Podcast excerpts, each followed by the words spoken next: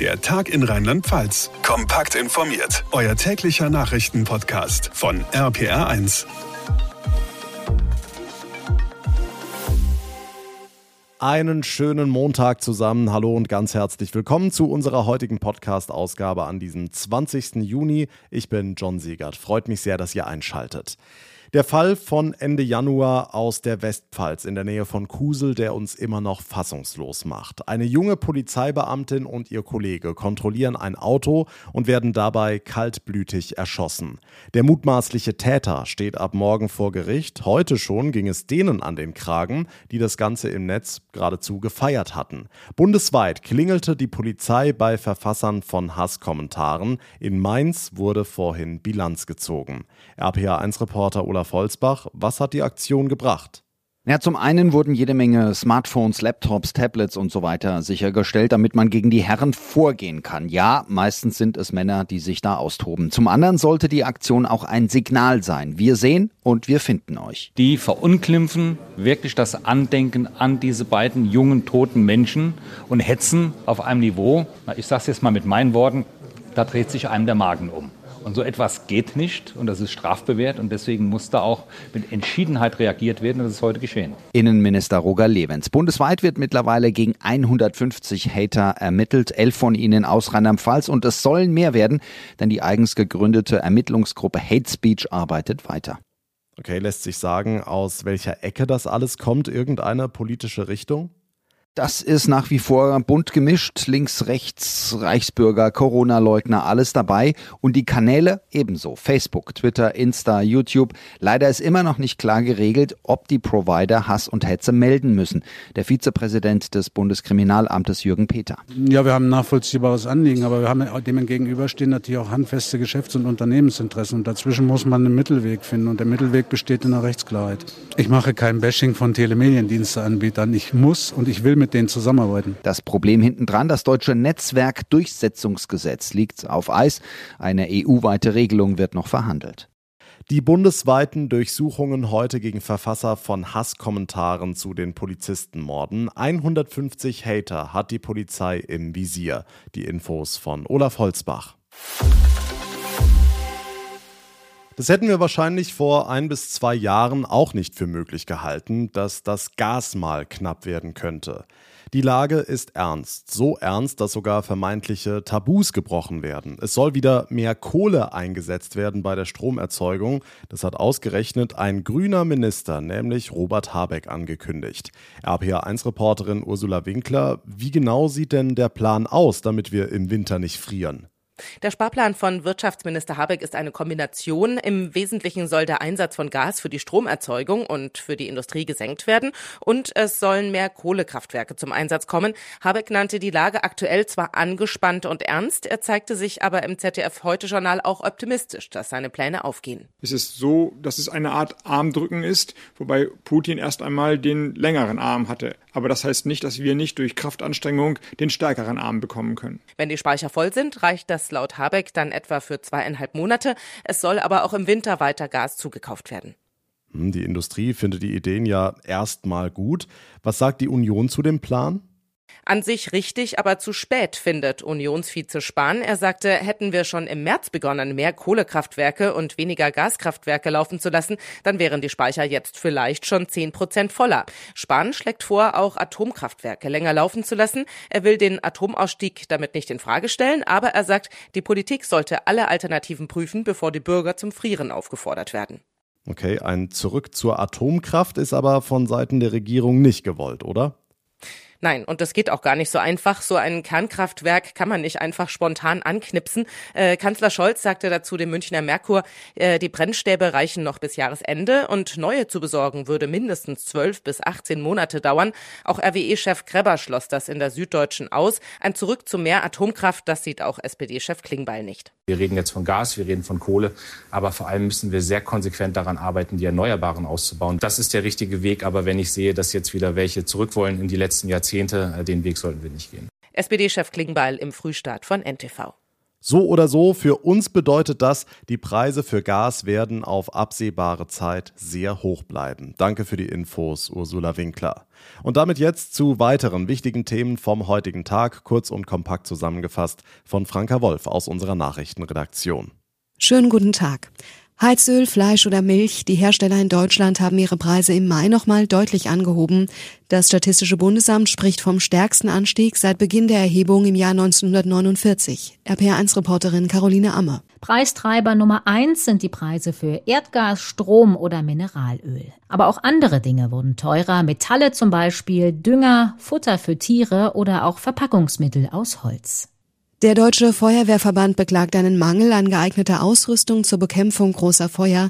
Das betreffe sowohl geländegängige Fahrzeuge und Hubschrauber als auch entsprechende Schutzausrüstung. RPR1-Reporterin Tanja Holländer. Gerade die Feuer in Brandenburg am Wochenende zeigten die brisante Entwicklung bei Waldbränden, so der Waldbrandexperte Ulrich Zimolino. Vegetationsbrände könnten sich bei großer Trockenheit schnell zu dynamischen Großschadenslagen entwickeln.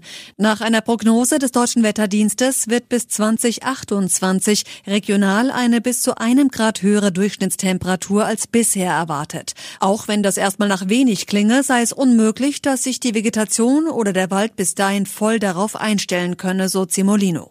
Weltweit leiden 200 Millionen Menschen mehr an akutem Hunger als noch vor der Corona-Pandemie und dem Krieg in der Ukraine, nämlich insgesamt 345 Millionen, wie die Vereinten Nationen heute mitteilten. Unter anderem wegen des Kriegs können viele arme Länder, zum Beispiel in Afrika, nicht mit Nahrungsmitteln versorgt werden. Die rheinland-pfälzische Bildungsministerin Hubich hat heute Ludwigshafen besucht. Dort hat sie sich unter anderem das Projekt DIDA, Digitalisierung in der dualen Ausbildung bei der BASF angeschaut. Hubich sagte im Anschluss, der nächste Schritt ist, dass wir die Erkenntnisse, die wir hier haben, was hier gut funktioniert, dass wir das in Rheinland-Pfalz ausrollen. Im Herbst wird es eine Tagung geben, da können ganz viele Schulen daran teilnehmen.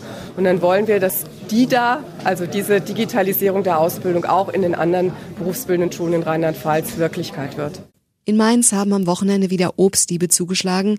Im Stadtteil Finden holten Unbekannte über 100 Kilo Kirschen von den Bäumen. Außerdem wollten mehrere Personen in Dreis Erdbeeren von einem Feld mitnehmen. Sie wurden allerdings von der Polizei auf frischer Tat ertappt. Sprecher Matthias Bockius. Wenn es denn in die Kirschernte oder auch in die Erdbeerernte geht, haben wir das, dass Personen auch tatsächlich im größeren Stil versuchen, da Obst zu klauen. Das ist kein Kavaliersdelikt, hier ganze, ganze Felder leer zu räumen und auch in diesem Maße natürlich zu stehlen. Das ist ein Diebstahl und das schadet natürlich den Bauern, die das verkaufen wollen. Nach zwei Verlustjahren wegen der Corona-Pandemie dürfte sich die Luftfahrtbranche dieses Jahr wieder erholen. Der Branchenverband IATA rechnet zwar wieder mit roten Zahlen, der Verlust werde sich aber voraussichtlich auf gut 9 Milliarden Euro verringern. Letztes Jahr lag er noch bei rund 40 Milliarden. Im nächsten Jahr erwartet der Verband dann wieder Gewinne.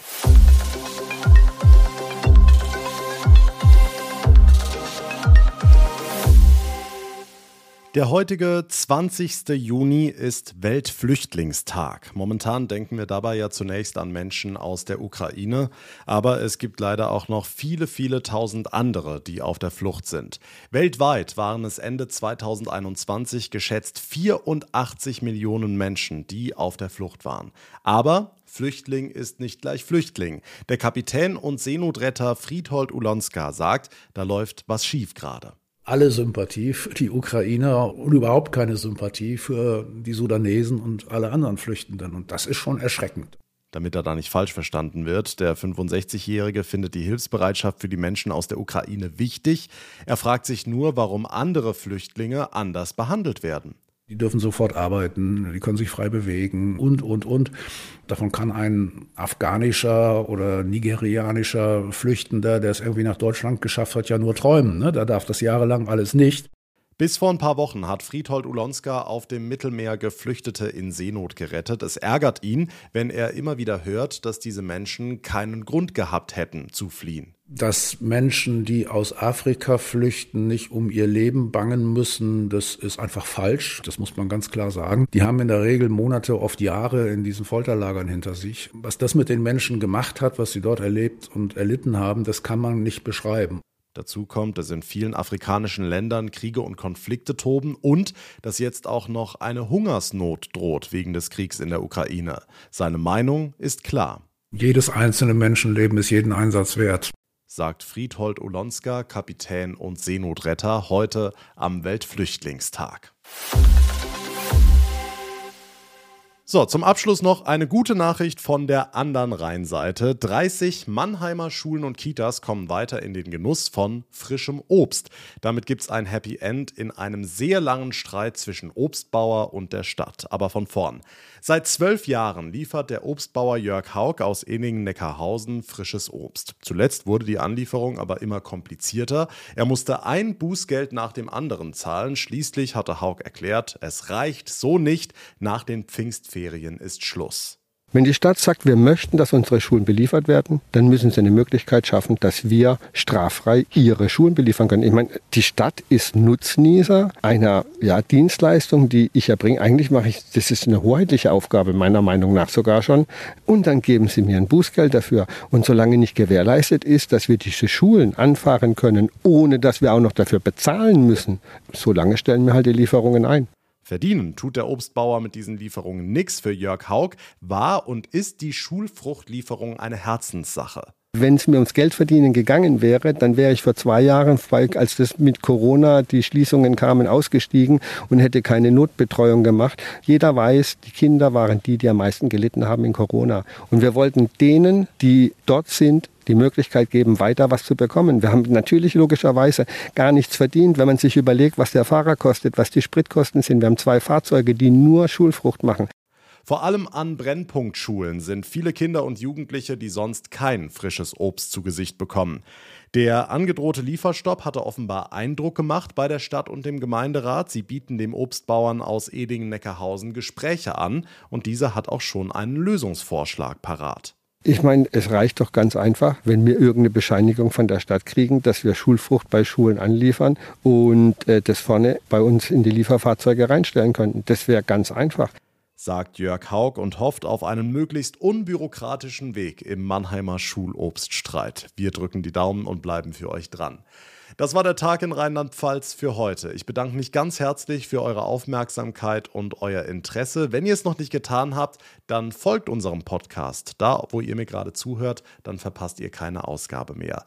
Mein Name ist John Segert. Wir hören uns dann morgen Abend wieder. Bis dahin eine gute Zeit, einen schönen Abend und vor allem bleibt gesund. Der Tag in Rheinland-Pfalz, das Infomagazin, täglich auch bei RPR1. Jetzt abonnieren.